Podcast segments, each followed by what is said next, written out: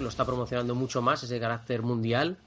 Y especialidad eh, de Manuel Jiménez, la psicología de la educación, entre otras muchas, porque estudia un montón de aspectos eh, de, de la vida, del ser humano, muy relacionados también con cómo nos manejan un poquito las hormonas y cómo las manejamos nosotros a ellas, que yo creo que eso es lo más difícil.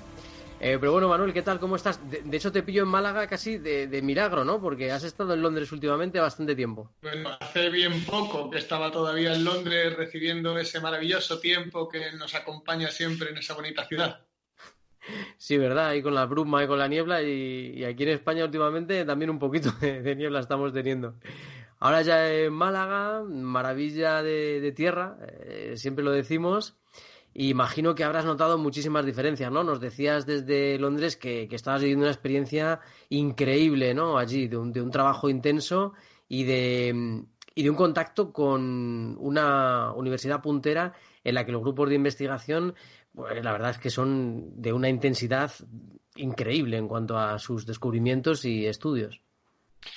Pues es muy sorprendente. Realmente una de las cosas que más me, ha llamado la atención del University College es eh, la dirección del trabajo con los alumnos. Los alumnos y los profesores forman un único conjunto eh, donde las relaciones son estrechas, mm, las tutorías se, hacen prácticamente eh, pues a, vista de todos, en zonas abiertas y después los, laboratorios de investigación son realmente espectaculares. O sea, he tenido la, oportunidad de conocer eh, tres o cuatro laboratorios de los más punteros, el de neurociencias, el de astrofísica, el laboratorio de materiales, que esto es una cosa que, me sorprendió bastante dentro de la Facultad de Ingeniería, un trabajo con materiales, con eh, lo que es la, última tecnología del trabajo eh, con distintos eh, elementos, grafeno incluido, que era mm, todo muy sorprendente y realmente muy gratificante, porque bueno, en definitiva estábamos pues en la universidad considerada una de las mejores, si no la mejor en materia de educación, la tercera del mundo en neurociencias, ahí es nada, y entre las 20 mejores universidades del mundo, o sea que realmente poco más se puede decir. La verdad que, impresionante, ¿no? Poder haber compartido ese tiempo con, grandes científicos y con una forma quizá muy distinta de ver la educación, que siempre lo decimos, ¿no? Y que aquí en España, en algunas cuestiones es verdad que podemos estar un poquito adelantados o que podemos estar experimentando con algunas metodologías muy innovadoras, pero en otras parece que todavía nos quedamos un poquito ahí, eh, bueno, pues en el pelotón de cola, ¿no? Tuve la suerte, estando precisamente en el Instituto de Investigaciones de, la Educación, en, allí en Londres, en, la calle que se llama Bedford Way, eh, pues tuve la suerte de conocer a varios investigadores internacionales que coincidían conmigo en, esas estancias. Eh, y había investigadores de Harvard, Yale, incluso investigadores que venían de Oxford y de la Universidad de, de Zurich con lo cual realmente eh, se convirtió aquello en una reunión de, eruditos de la educación en la cual yo abrí las orejas todo lo que pude para nutrirme al máximo de aquellas conversaciones interesantísimas realmente. Mm. Estamos, estamos a un, un peldaño por detrás, realmente. Bueno, y eh, en, este, en este caso estáis intentando poneros en, en, un, en una situación de élite absoluta en cuanto al estudio de la mente competitiva humana. Ya hablamos de, tu investigación, de tus últimas investigaciones. Em, además, lo estáis haciendo con un equipo profesional de jugadores de videojuegos, los llamados juegos electrónicos, o, eSports o deportes electrónicos, dependiendo de con quién hables, ¿no? Yo prefiero lo de deportes electrónicos, me parece más, eh, más completa la definición. Y mm, habéis estado haciéndoles todo tipo de pruebas, eh, poniéndoles ante situaciones realmente complicadas. Y una de las principales eh, conclusiones que me decíais que habíais sacado era que, al contrario de lo que mucha gente puede pensar, estos jugadores diferencian perfectamente la realidad, es decir, una situación de violencia real, de una situación de ficción, en la que pues pueden tener que hacer algo, pueden tener que desarrollar algún tipo de misión eh, más violenta o menos, o con más estrés o con menos estrés, dependiendo de al juego al que estén jugando. Pero parece ser que diferencian perfectamente, ¿no? Sí, bueno, si nos vamos un poco a, las aventuras de, nuestro famoso caballero Don Quijote, ¿no? Pues perdió un poco la noción de la realidad leyendo de forma compulsiva los libros de caballerías, ¿no? Que diría nuestro amigo Cervantes. Eh, sin embargo, mm, a nadie se nos escapa que cuando somos aficionados a películas de terror o a películas de cine fantástico o, cualquier, otra, cualquier otra actividad o leemos libros de, espionaje y libros de aventuras, pues nosotros somos perfectamente capaces de diferenciar lo que está ocurriendo en nuestra vida real de lo que estamos viviendo eh, a través de eso, que para nosotros puede convertirse en una profesión, como es tu caso inclusive, ¿no? que puede convertirse en, nuestra capacidad de, redactar libros y venderlos y convertirlos en bestseller o incluso eh, ser directores de cine o, disfrutar simplemente de las películas de, de cine negro. Y esto no va a hacer que nosotros seamos más agresivos o menos agresivos que cualquier otro. Bajo esta premisa, eh, durante muchos años se ha intentado, eh, y esto es curioso, porque ha habido investigaciones incluso que han señalado que las revistas científicas eran más proclives a publicar artículos donde se relacionara la agresividad con los videojuegos que aquellos que no lo que ofrecían resultados nulos, lo cual no deja de ser sorprendente.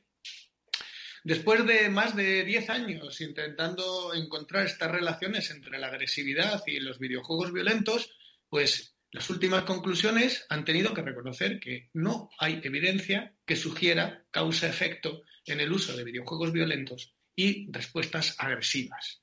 Claro, pero esto es muy complicado de, llevar a cabo porque siempre que hablamos de violencia en el ámbito del ser humano hemos encontrado muchas dificultades para poder correlacionar ah, la violencia explícita con lo que el sujeto percibe que es su condición violenta. O dicho de otra manera, el autoinforme de una mm, conducta violenta suele estar bastante sesgado.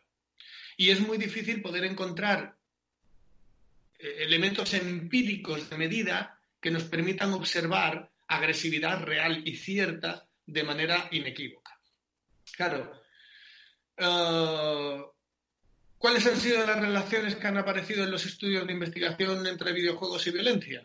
Pues que los chicos que son violentos eligen videojuegos violentos. Por tanto, hay más probabilidad de que si elegimos un videojuego violento, veamos que hay perfiles violentos que juegan ese videojuego. Pero esto no quiere decir que el videojuego haya producido esa violencia, sino que la violencia ya existía per se en el sujeto y el sujeto violento es el que elige videojuegos violentos. Mientras que el sujeto no violento juega videojuegos violentos, no violentos, de creatividad, de todo tipo.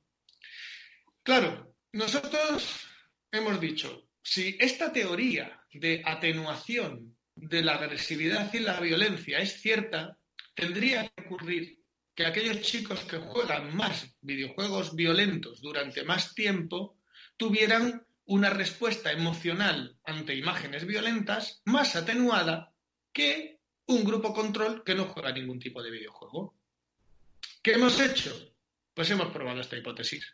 Hemos cogido qué mejor manera que jugadores profesionales que pasan todos los días ocho horas entrenando cuando no están compitiendo con otros equipos profesionales en, cualquier parte del mundo.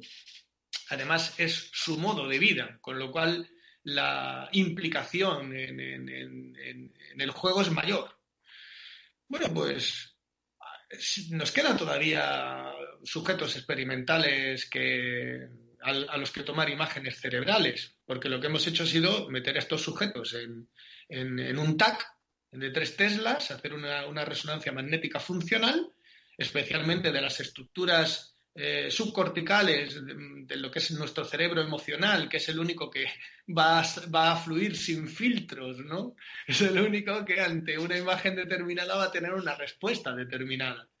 Y una de las cosas que nos ha sorprendido es que el complejo amigdalario, que en definitiva va a ser el que va a estar relacionado con eh, las conductas de, eh, fight and fly, de, lucha y huida, pues se manifiesta en similar manera en ambos grupos. En el grupo control, en el grupo experimental y lo que es más interesante, en el grupo experimental han reaccionado a las imágenes violentas y sin embargo el complejo amigdalario no entra en juego ante imágenes neutras. Lo cual quiere decir que esta conducta, supuesta conducta de atenuación ante la violencia, pues puede que se quede un poco en entredicho. Tendremos que seguir trabajando sobre el tema, pero, pero suelen ser, eh, las respuestas cerebrales suelen ser bastante claras, o están o no están. Si no están, pues no están. y mm, además es, es, interesante, ¿no? Porque, bueno, ellos, eh, evidentemente, como decías, se entrenan muchas horas, están expuestos a muchas imágenes y también imagino que pueden tener situaciones de estrés, ¿no? Es decir, tienen que decidir en segundos y saben que la decisión que tomen no solo les afecta a ellos en el juego, sino que afecta al equipo y que además, si el equipo no gana, la, puede haber consecuencias económicas negativas. En, fin, como que tienen que manejar un estrés que podría ser comparable al que maneja una persona cuando está tomando decisiones para su empresa, ¿no? O, en la bolsa, para tomar decisiones de inversión, ¿no? Eh, ¿Habéis visto algún tipo de capacidad especial que ellos puedan tener para manejar estas situaciones? O si el cuerpo reacciona de una forma u otra, produce más, menos, dependiendo del control que ellos tengan? Lo que hemos observado es que sus respuestas no son diferentes a las de cualquier otro deportista de alta competición. O sea, que su cerebro produce la misma cantidad de hormonas vinculadas al éxito o al fracaso, tanto de hormonas del estrés vinculadas a la emoción de frustración ante la derrota, como eh, de hormonas eh, androgénicas, como puede ser la testosterona, eh, ante, ante, el éxito, el triunfo deportivo o, el interés competitivo por batir a sus adversarios. O sea que en realidad, alguna vez lo hemos comentado, nuestro cerebro competitivo no entiende realmente eh, de si lo estamos haciendo a través de un videojuego, si lo estamos haciendo a través de un negocio, si lo estamos haciendo a través de, de un balón, de darle patadas a un balón, o lo estamos haciendo a través de, pues de una apuesta eh, electrónica. Que al final, obviamente, eh, pues cuando yo juego, mm, pues apuesto porque va a ganar el equipo A y el equipo A gana, pues este acceso, este acceso de euforia más, más, más el, incentivo tangible, que es una cantidad de dinero determinada, va a producir una retroalimentación en el sistema de la recompensa exactamente igual que puede producir el éxito competitivo o cualquier otro tipo de, logro eh, en el, que, el cerebro, eh, que el cerebro competitivo, que el cerebro emocional eh, tiene cuando va, a buscar un, un, pues un recurso, ¿no? que es como nuestro cerebro lo tiene. Es curioso porque mm, los deportes electrónicos están tomando una importancia muy grande. Vosotros ya habéis estudiado a mm, deportistas de élite de, bueno, pues de deportes, digamos, normales, cotidianos, ¿no? El fútbol, el tenis, el voleibol, el baloncesto, pero mm, de repente, eh, bueno, aparece este, este fenómeno, ¿no? El de los deportes electrónicos. Y aparece un equipo que tiene interés en mejorar, ¿no? Sus eh, resultados y se, se, reúne en torno a un montón de científicos, ¿no? Eh, compañeros, que les vais dando pautas, pues dieta, eh, estrés, control emocional, eh, miles de cosas. Bueno, parece ser además que, les ha ido muy bien, ¿no? Por lo que tengo entendido. Pues no les, no les ha ido nada mal, la verdad. bueno, hace tiempo se puso en contacto con nosotros un equipo de alta competición eh, de hecho, las reuniones pues fueron conmigo, intentaron de alguna manera que yo fuera el que eh, fuera la cabeza visible del, del, del proyecto y me encargara un poco de coordinar esos factores que comentas, ¿no? Y, bueno, pusimos en marcha un, proyecto bastante ambicioso si te soy sincero, y he trabajado con equipos de fútbol profesional, baloncesto profesional, hockey, eh, badminton, tenis, judo, no he visto nunca un dispendio económico similar eh, ni escatimando ningún tipo de gasto a la hora de poner en marcha el proyecto. Y efectivamente, mm, lo que, observamos, pues observamos que los, jugadores primero afianzaban aún más su unión como equipo, estaban mucho más integrados. Obviamente tenían momentos buenos, momentos malos, como tienen todos los deportistas, pero en los momentos malos es cuando más se unían. Y, em, y como resultado final, claro, es que al final tampoco descubrimos nada nuevo. Cuando tú compartes unos momentos no solamente de trabajo con las personas, sino también momentos personales, momentos de, eh, pues de, enlace social, de enlace emocional, todo esto va a suponer que el conjunto del equipo de trabajo va a funcionar mejor, ¿no? Bueno, esto ya lo ha descubierto Google hace mucho tiempo, ¿no?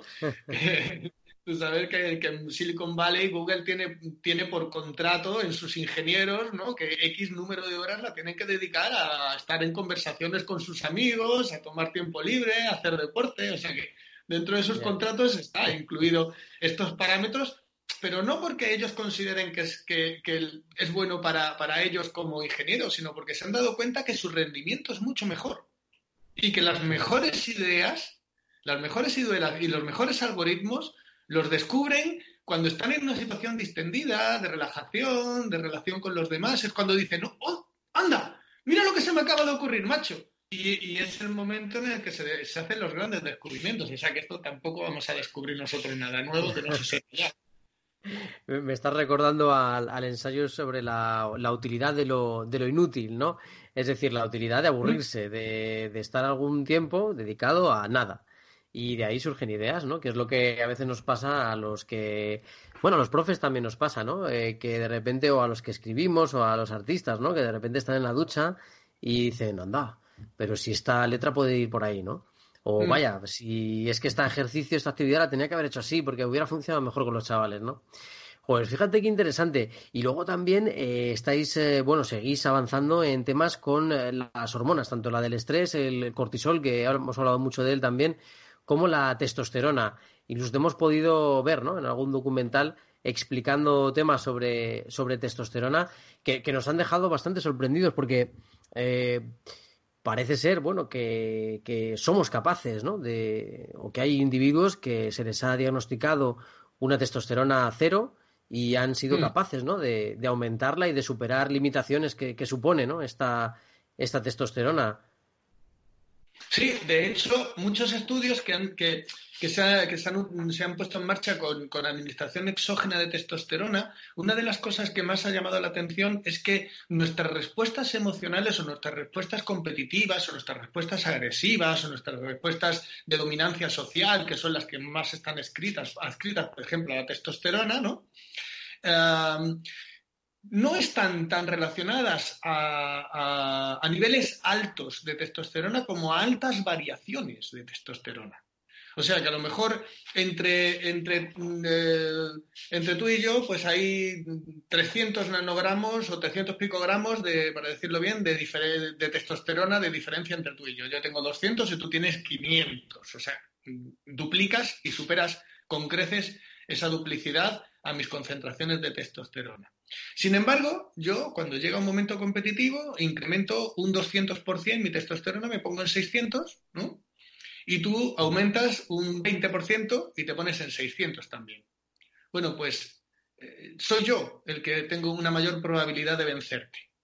Lo mismo pasa cuando, cuando eh, observamos en el género femenino que producen entre 3 y 7 veces menos testosterona que el género masculino, principalmente porque solamente la producen en la glándula suprarrenal, muy poquito en los ovarios, nosotros casi todos en los testículos y muy poquito en la glándula suprarrenal, pues eh, hemos observado cómo las conductas competitivas en el género femenino están vinculadas a estos cambios. O sea, a lo mejor ellas tienen 100 picogramos de testosterona de media y nosotros 300 de media, el triple. Sin embargo, sus variaciones de 100 a 150 son un 50% de incremento y esto implica que su capacidad competitiva en, en, ese, en ese incremento a 150, aun siendo la mitad que el género masculino, incrementan de forma notable su competitividad.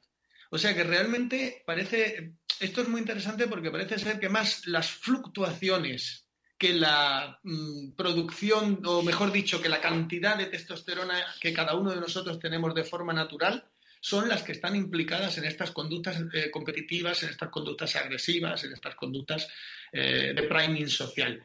Aunque, si es cierto, que más testosterona, más probabilidad de conducta competitiva. ¿Vale? Pero las fluctuaciones son realmente lo interesante.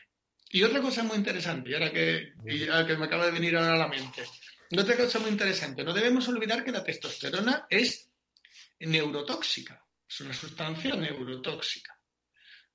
Por tanto, es muchísimo más adaptativo y muchísimo más importante desde el punto de vista de las capacidades de alcanzar el, el recurso que haya incrementos bruscos de testosterona cuando lo necesito para competir y volver otra vez a unos niveles medios cuando estoy en mi vida, digamos, normal, que altas concentraciones de testosterona mantenidas en el tiempo, que se convierten al final en un coste fisiológico y psicológico para el sujeto, en muchos casos, eh, que incluso llega, lleva, puede llevarlo a lo que llamamos depresión atípica.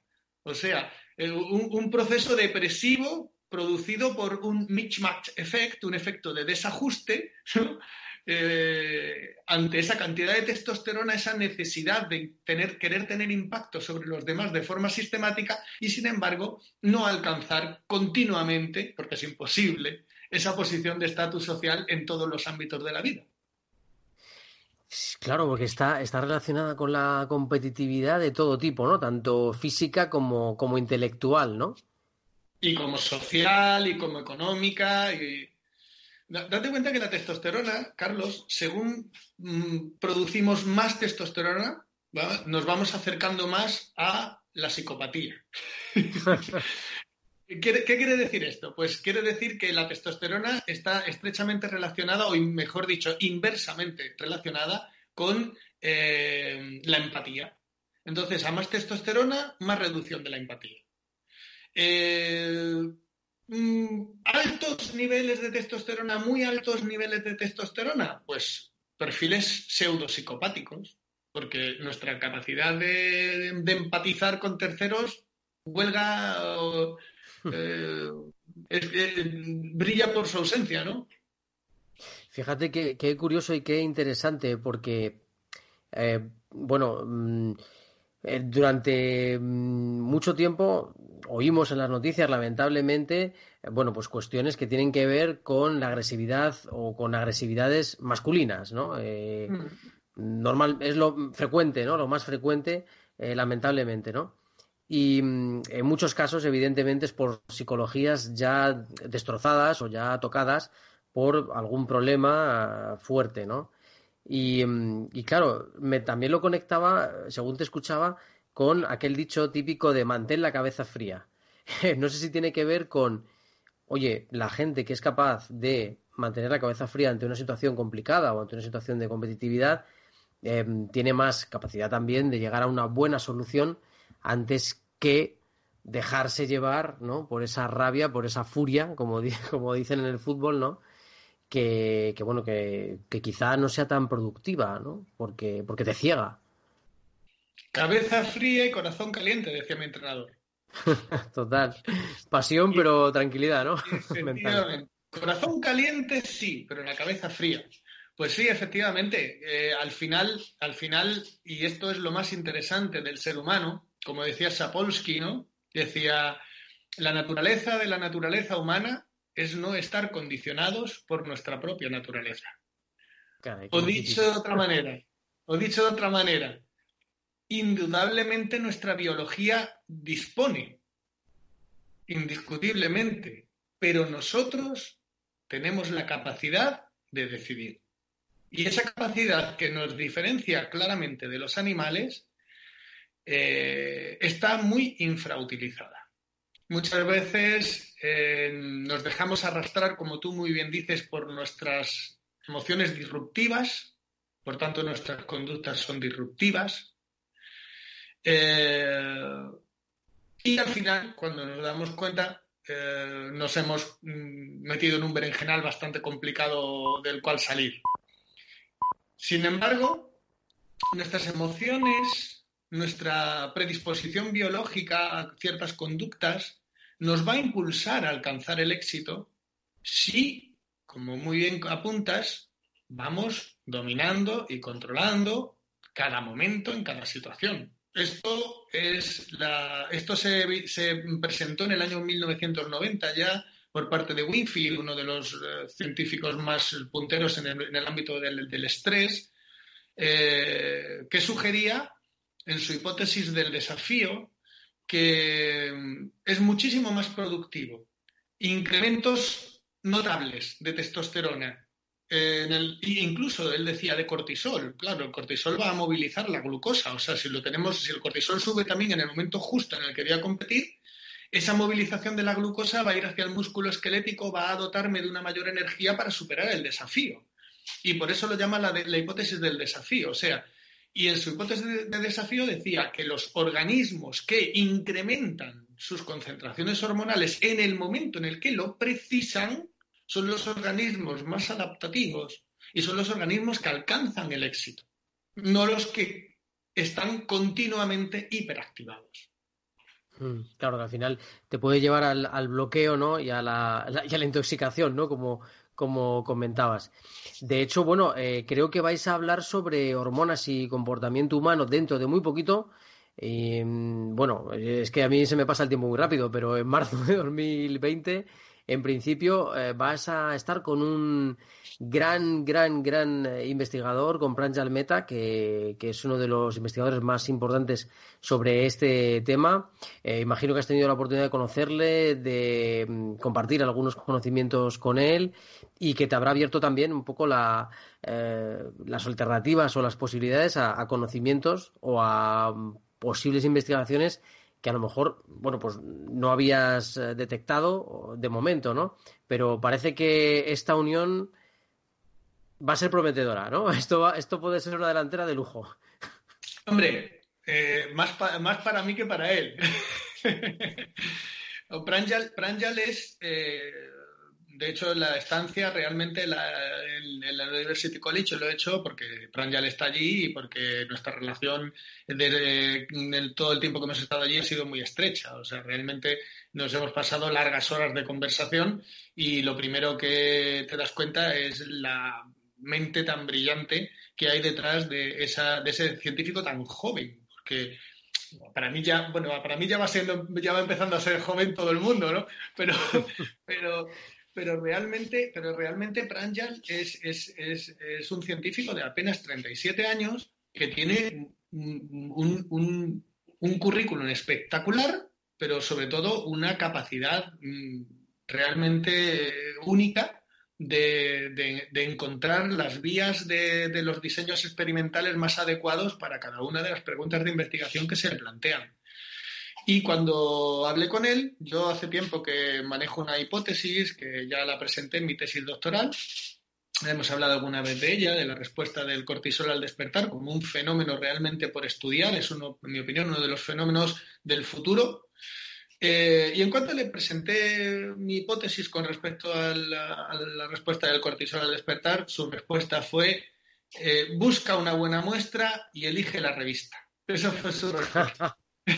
Crack, ¿no? Ya vamos a ganar. Ya es el planteamiento, ¿no? Lo vamos a conseguir. Sí, sí, le pareció una de las hipótesis más prometedoras pues, que había escuchado. Entonces, ya estamos trabajando en ello, ya estamos poniendo en marcha el primer, el primer paso de este proyecto, eh, financiado por la propia Universidad Internacional de La Rioja.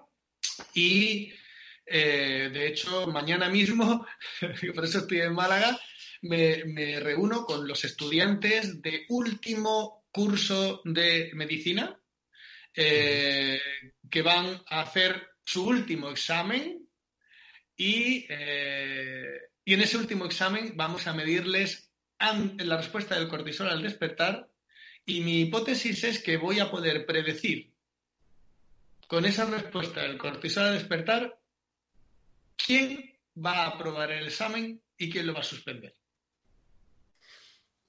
Efectivamente, ¿no? ¿Quién eh, lo puede afrontar de una mejor manera, ya no solo mental, sino química, ¿no? Por dentro. mi, hipótesis es que nuestro hipocampo, que es la parte de nuestro cerebro que está continuamente haciendo predicciones de lo que una situación es y de lo que una situación tiene que ser, cuando encuentra discrepancias, hace saltar la alarma.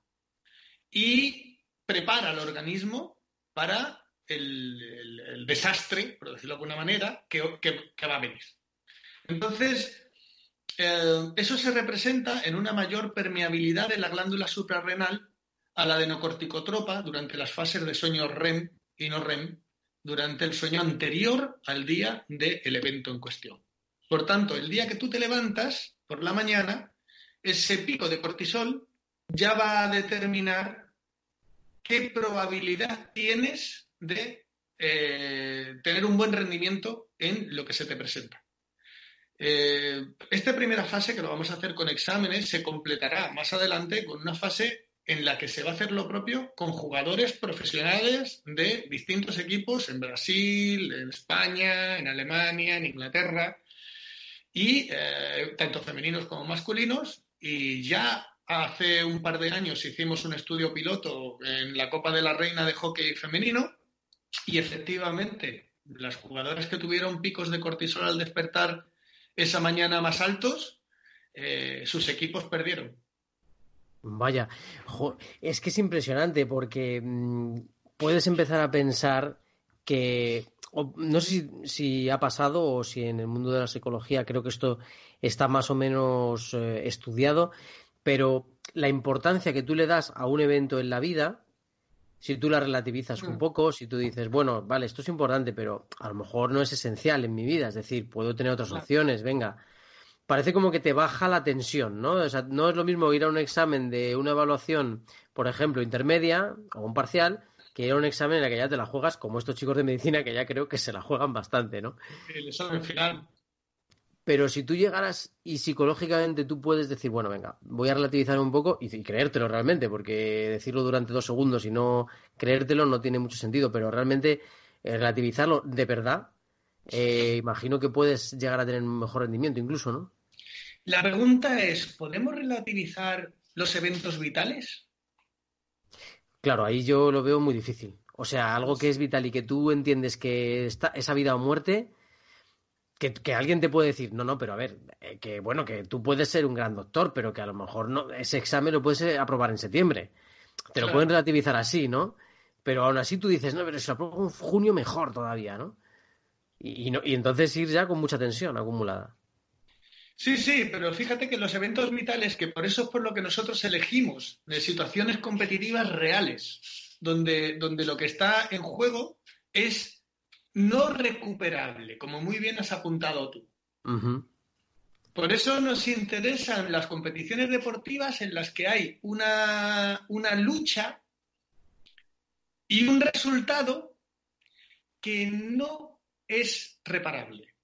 Por ejemplo, las semifinales de la Copa de la Reina, donde ganas, te metes en la final, pierdes, te vas fuera. Ahí es donde realmente es donde se manifiesta con mayor virulencia esta respuesta del cortisol al despertar. Porque tú eres consciente y tu subconsciente al mismo tiempo está percibiendo esa tensión eh, que, no hay vuelta atrás. Otra cosa, otra cosa es que mi hipótesis vaya en una dirección o en la contraria.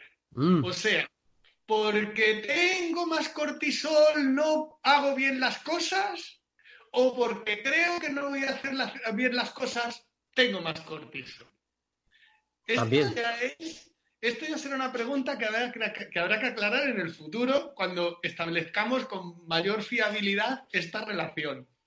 Pero, pero que esta relación parece existir es, es obvio. Y, insisto, muy mal encaminado no tiene que ir el, el argumento, cuando, cuando un neurocientífico de la calidad de Pranjal Meta pues considera que, que eso, elige una buena muestra y elige la revista donde lo quieres publicar. Madre mía, bueno, pues la verdad que nosotros a lo mejor aquí en el viajero podemos ser una muestra de tensión cuando tenemos programa. Eh, no creo, porque creo que no lo, percibimos como, como algo eh, competitivo, sino como algo muy agradable. Pero que sepas que nos tienes a tu disposición para, para coger muestras ¿eh? de nuestro cortisol el, el, día del programa. Pero vamos, ya te digo yo que, que, no es no es a vida o muerte, ¿eh? que vamos relajados. Seguro que aumenta, seguro que aumenta. Otra cosa es que ese incremento sea muy, muy importante. Pero si cogemos un día de descanso y un día en el que vais a trabajar a hacer el programa, te digo yo que hay más cortisol al despertar el día del programa. Pues muy, muy probablemente. Pero bueno, lo, bueno es que, mira, nos vamos siempre con una sonrisa y con un montón de conocimientos adquiridos gracias a que hablamos con científicos, eh, pues como tú en este caso, Manuel Jiménez, aparte de, científico eh, amigo del programa, y que siempre nos llenas eh, la mente con, con grandes ideas y, nos descubres un poquito esa química que tenemos en el cerebro y que a veces no, no la, es una gran desconocida, la verdad, para, para muchos de nosotros, ¿no? Pero tú nos las vas desentrañando poco a poco. Así que te deseamos un montón de suerte con los siguientes proyectos y eh, bueno, pues que la verdad, que salga genial y que podamos eh, veros dentro de muy poquito, en marzo si puede ser, en, en directo, en vivo y en directo, aquí en El Viajero. Eh, aquí estaremos porque Pranjal está muy ilusionado y además ya veréis que es una persona con unos conocimientos espectaculares y sobre todo, eh, como suele ocurrir, que es una de las cosas que más, que más me llama la atención, cuanto mayor nivel tiene el científico, más humildad te encuentras en él. Es, es, una, es algo bastante sorprendente.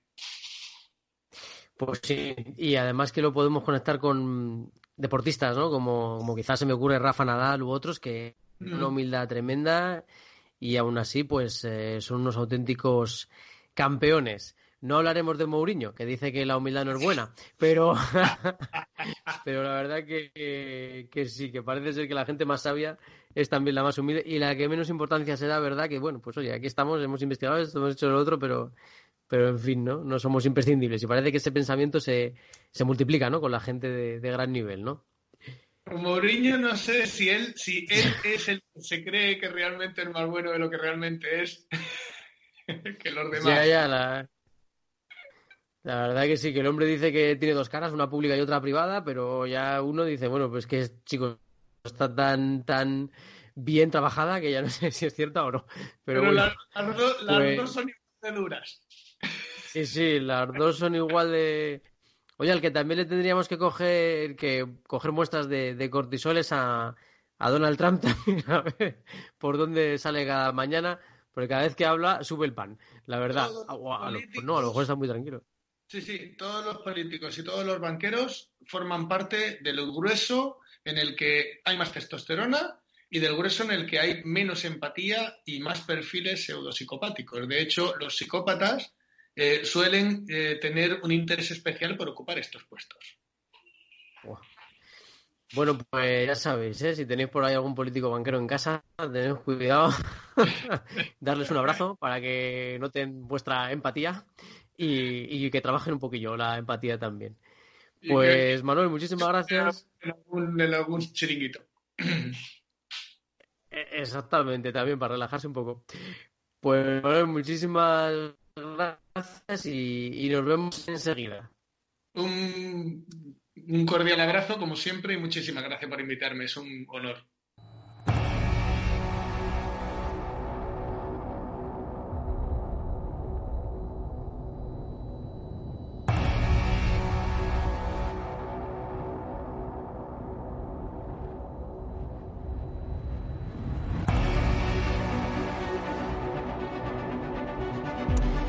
Pesar de esta sintonía, que sepáis que aquí hay un ambiente muy navideño. Estamos ya todos con nuestros gorros de Papá Noel, con nuestros cuernos de alce puestos encima de la cabeza. Y sin voz, porque lo hemos dado todo en las fiestas navideñas. Y sin voz. o en las prefiestas navideñas. O en las prefiestas navideñas. Todavía no me habéis contado qué pasó el viernes pasado. es que hay cosas que es mejor no contarlas. ¿No? ¿Pero hubo cambio climático o no hubo cambio climático? Ah, hubo un cambio climático pero demoledor. Hubo un cambio de estado. un cambio de estado, prácticamente. ¿Hubo ranking de programas más escuchados? Eh, bueno, ranking, ranking, ranking. Eh, tenemos unos informes por ahí de Spotify y de varios eh, y de ebooks y de varias eh, compañías de podcast, pero el que más nos gusta es el de Capital Radio, porque salimos bastante bien. Salimos como uno de los programas especializados en temas que no son propiamente económicos que más se escuchan en la radio. Eh, aunque aquí hablamos mucho de economía y vosotros lo sabéis, pero bueno, nos ha gustado mucho eso, saber que estamos ahí.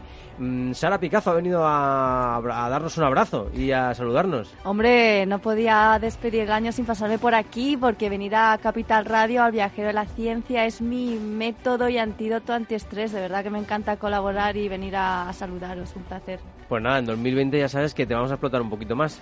Pues encantada. Vale. Yo tenía unas ganas de conocer a Sara Picazo, pero vamos, no os podéis imaginar. Pensé que era un holograma. A ver, estábamos viendo a hablar de ella y tal, y de solo salen las fotos. Pero es que además hemos hecho ya sinergias que pueden, pueden surgir colaboraciones que hacemos lo mismo, nos dedicamos a lo mismo. La vida del autónomo, así es de bonita. No, Porque paso- la gente habla muy mal de ello, pero yo os animo a todos los viajeros a que os hagáis autónomos porque de verdad que esto es una maravilla. Te da, te da cierta libertad en algunos No, aspectos. no, la libertad, la libertad es eh, más absoluta. Además que se ha quedado con nosotros también Amparo Marín para despedir el, el año, otra de los grandes fichajes, grandes descubrimientos de este año del viajero de la ciencia. ¿Qué tal, Amparo? Muy bien. Y yo que os he traído algunas cositas. Bueno, pero que os quería preguntar antes, antes de quedarme sin voz, ¿qué, os, ha- qué había sido para vosotros el viajero de la ciencia durante este, durante este 2019? Hoy precisamente me recordaba una red social la foto que nos hicimos en 2018 para dar la bienvenida a 2019 y estábamos más jóvenes.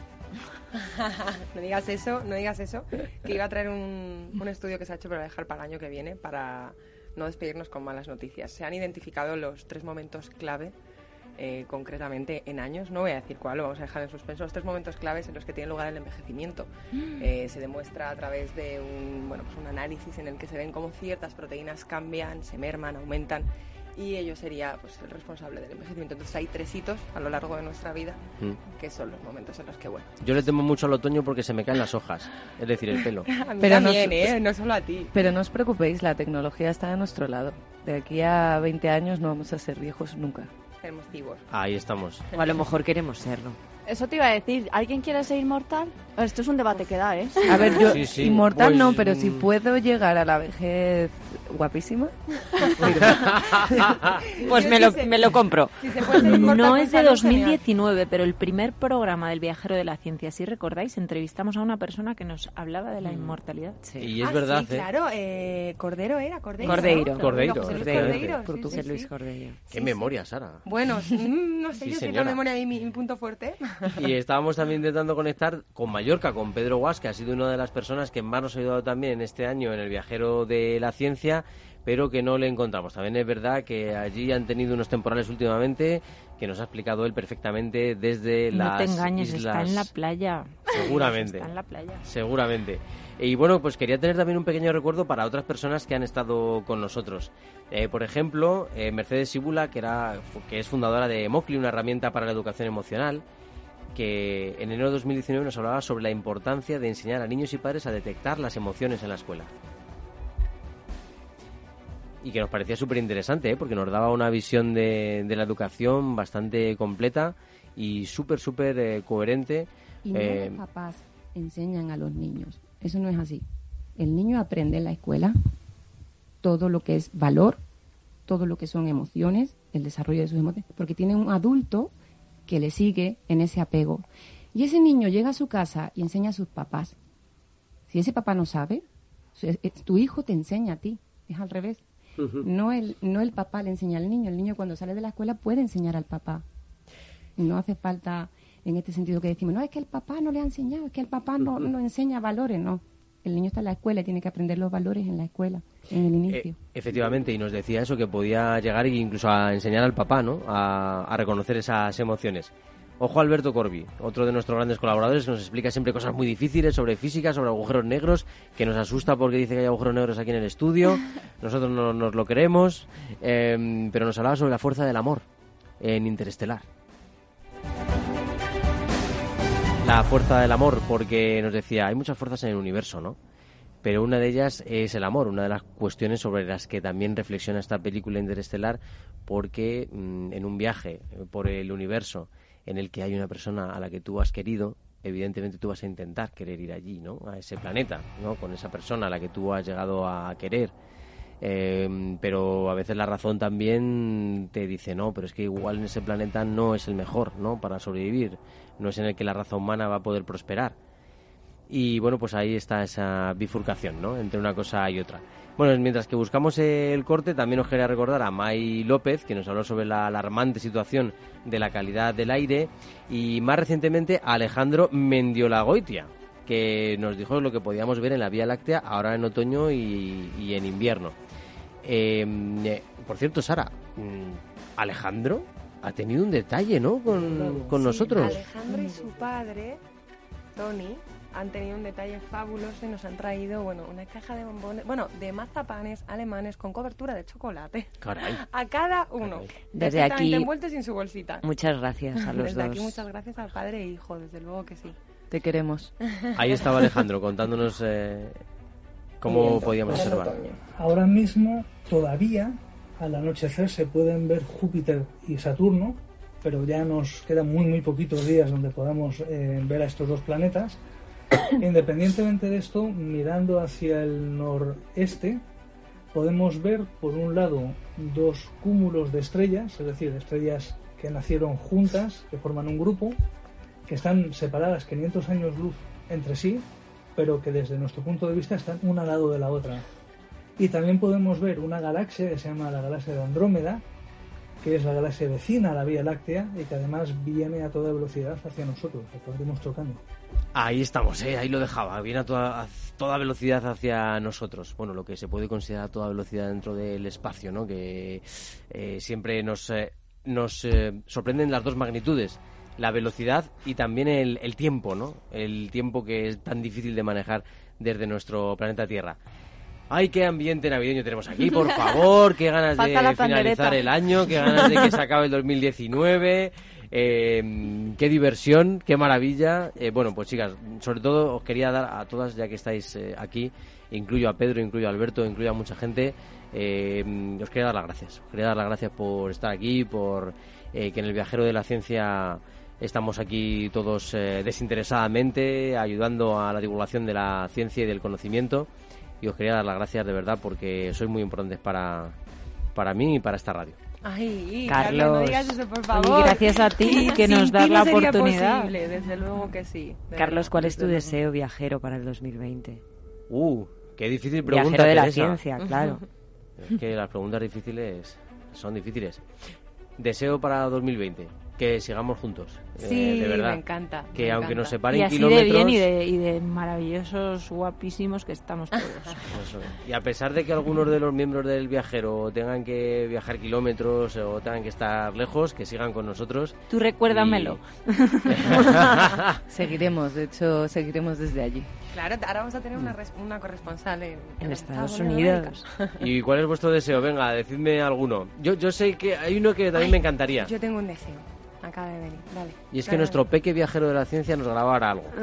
para 2020, ¿eh? nuestro peque. Sí, para entonces ya hablará. Sí, que este año le hemos visto nacer y, le estamos viendo crecer. En cuanto hable un poquito más claro de lo que lo hace ahora, os prometo que le traigo a que, a que nos haga alguna entrevista. Sí, grabamos una cortinilla, una caretilla para meterla ahí de vez en cuando, ¿no? Claro. Además, este tiene pinta que en cuanto empiece a hablar ya no va a parar. voy a tener que meter en una habitación ahí para que hable largo y tendido. A ver, de tal palo. menos, mal que ahora se ha quedado dormidito.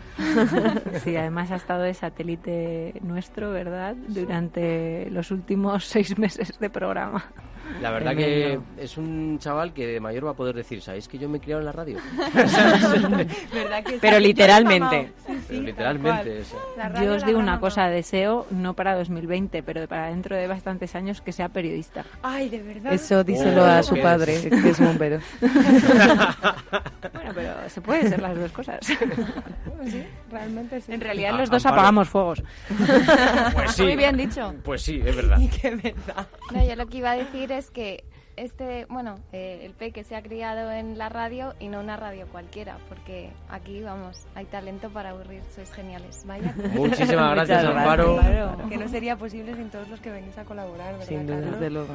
Gracias a todos vosotros podemos hacer este programa. Me avisa Alberto Goga que se nos acaba el tiempo, un minutito nos queda. Yo llamar a los patrocinadores. Eso, eso, eso. También. Un Muy bien, Sara, ahí estamos. No Ahí, ahí, autónomas como, como de nosotros. Aquí desde, desde el estudio Naturgy llamamos a los Yo, patrocinadores. yo propongo a la ciencia como influencer 2020, a ver si cuela, a ver si alguien coge a la ciencia como influencer favorito, ahora que está tan en boga. Lo de ser Pues sí. Oye, que nos vamos, pero que estamos en redes sociales, que os queremos y que queremos que sigáis a nuestro lado también vosotros que estáis ahí en el auricular y que nos seguís y que también nos dejáis vuestros comentarios, nos compartís los podcasts, que estéis ahí, ¿vale? En 2020 también y sigamos creciendo en esta gran familia, la cual ha conseguido llegar a nuevos, país, a nuevos países. México, Estados Unidos y España son nuestros principales oyentes, pero ojo porque tengo informes que hablan de Austria y Australia Guau. e Irlanda como nuevos países que se están sumando. Imagino que una colonia de españoles que nos oyen desde un bar. Pero, pues, pero podría ser. Vamos a Alguien tener que que, tuvo novios por ahí. Nos vamos, volvemos al próximo año, en 2020. ¡Ey, feliz Navidad!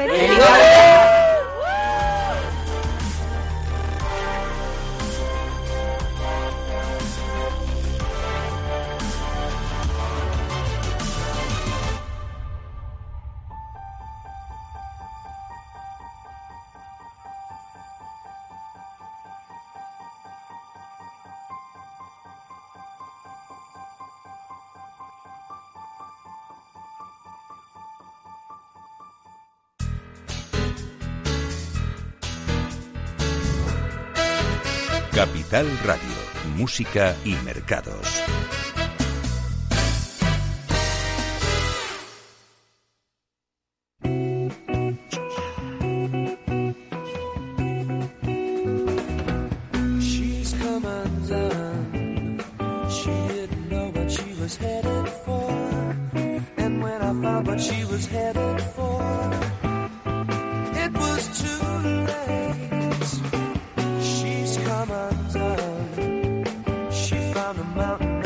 Far too high. And when she found out she couldn't fly, it was too late. It's too late. She's gone too far. She's lost the sun. She's come undone.